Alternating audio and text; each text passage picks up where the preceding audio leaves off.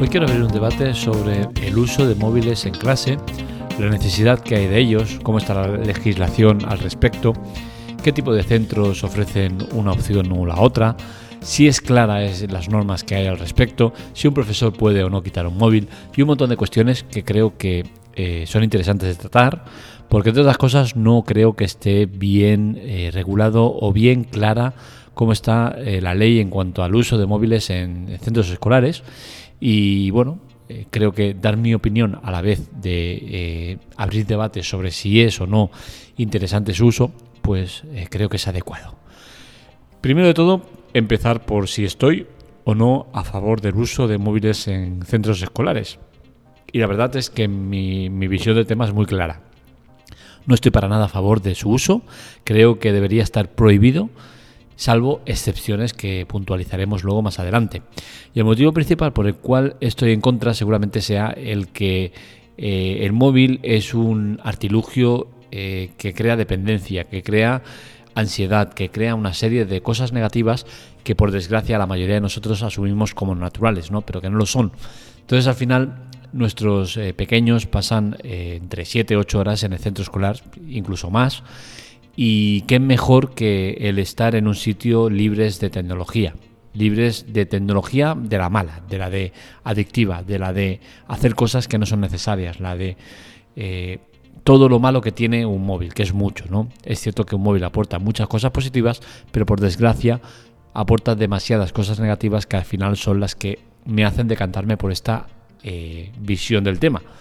Y a mí sinceramente me gustaría que por ley todos los colegios prohibieran el uso de móvil en clase, es decir, que nada más entrar al colegio tuvieras que depositarlo en un sitio eh, preparado para ello y que eh, cuando salieras del centro pues ya te lo devolvieran. Vamos a tratar todos estos temas y, bueno, primero yo creo que era importante el tema de, eh, dar mi visión, ¿no? de, si me parece o no bien el tema del uso de móviles.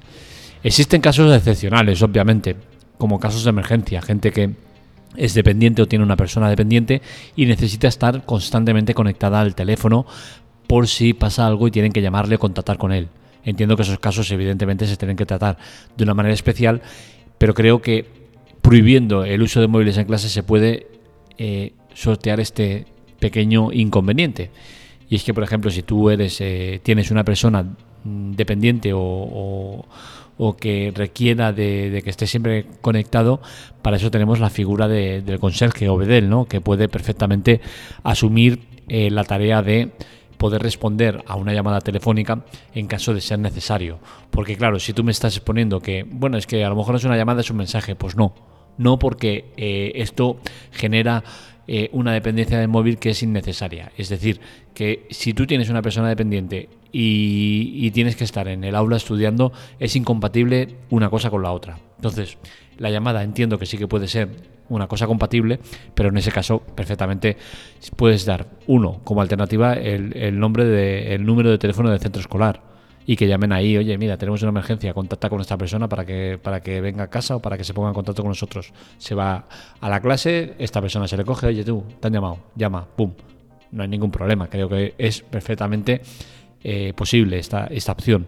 Que me dices, no, porque es que existen muchos factores que puede ser que eh, eh, la persona dependiente la lleven a un centro donde no tengan registro de dónde tienen que llamar, tal, y no puedan, y den con, el número solo de, contacto de esta persona. Pues bueno, pues para eso ya os digo, está la figura del BDN, que perfectamente puede tener el teléfono disponible a mano para en caso de emergencias responder, oye, sí, vale, ahora te lo paso, ahora te contacto con él y te lo traigo. Perfecto, no hay ningún problema y de esa manera pues evitamos el, generalizar el tema del uso de móviles en clase, porque como ya os digo, yo lo prohibiría del todo. Eh, ¿Puede un profesor eh, requisarte el móvil? Pues bien, este es un tema controvertido y que según a quien le preguntes te va a decir que sí o que no. El tema está en que existe una ley al respecto. Existe la ley por la cual cada eh, región, comunidad o demás determina si eh, en la ley incluye o no la prohibición de teléfonos en el aula. ¿Qué sucede? Pues que esta ley al final eh, no sirve de nada, porque cada, cada comarca pues lo que hace es dejar en el centro en cuestión la decisión de si usan o no eh, móviles en clase. Con lo cual cosa al final tienes una ley que no sirve absolutamente para nada.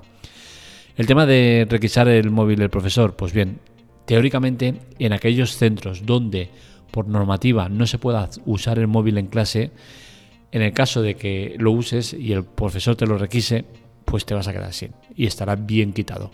Otra cosa es revisar el contenido que hay en el teléfono. Es decir, el profesor requisa un teléfono porque cree que estás usándolo para copiar o para lo que sea. El profesor no tiene en ningún caso eh, potestad para abrir eh, ese teléfono, examinar ese teléfono, ver lo que hay dentro del teléfono. ¿Por qué? Porque para eso nos regimos por una ley que es la del RGPD, que es la protección de datos. Así que en ningún caso el profesor puede mirar sin consentimiento expreso el contenido que hay dentro del teléfono. Para eh, poder verlo, si es menor de 14 años, necesitará la firma o autorización de el padre o tutor de la persona. Y si es mayor de 14 años, necesitará la firma con la autorización de esa persona mayor de 14 años. Estos casos tienen que quedar muy claros porque la ley es muy clara al respecto. Y esto lo digo porque la ley es muy clara en este aspecto. Otra cosa es cómo se aplique la ley o eh, si hay denuncias al respecto. Se saben que hay muchos casos en el cual sucede esto, que el profesor requisa y mira el contenido del teléfono y eso que sepáis que es totalmente ilegal.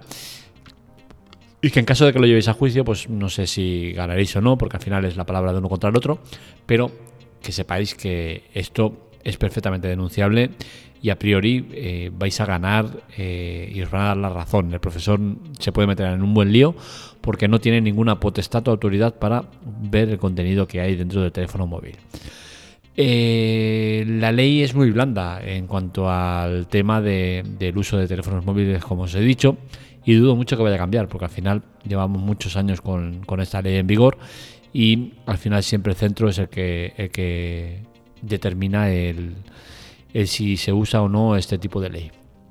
La verdad es que el, tema de los colegios eh, me da mucha pena, ¿vale? Yo tengo un familiar que es, profesora y, tengo que decir que me da mucha pena ver eh, la falta de autoridad que se, eh, que se representa en los centros educativos y es que la figura del profesor ha cambiado mucho con el paso de los años. ¿no? Recuerdo todavía en mi época de, de, escolarización en el cual un profesor llamaba a los padres para llamarles al orden, para, quejarse de cualquier problema que haya con el niño y tal.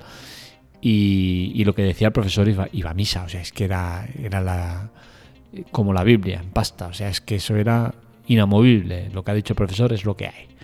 Y en caso de que el profesor eh, tuvieras discrepancias con el profesor, el padre nunca delante de un alumno te iba a decir, oye, pues no estoy de acuerdo con lo que está diciendo, pues directamente el niño se iba afuera y ya pues luego discutían lo que hubiese que discutir. La figura del maestro era una figura de autoridad, una, un ejemplo de, rectitud y de, y de, saber hacer, ¿no? Y eso ha cambiado muchísimo. A día de hoy es un cachondeo. Eh, yo lo vivo en primera persona, el ver cómo los padres pasan de todo, eh, los profesores tienen que ir detrás de los padres eh, con el tema de, por ejemplo, de las pruebas del COVID, o sea, se van al niño enfermo.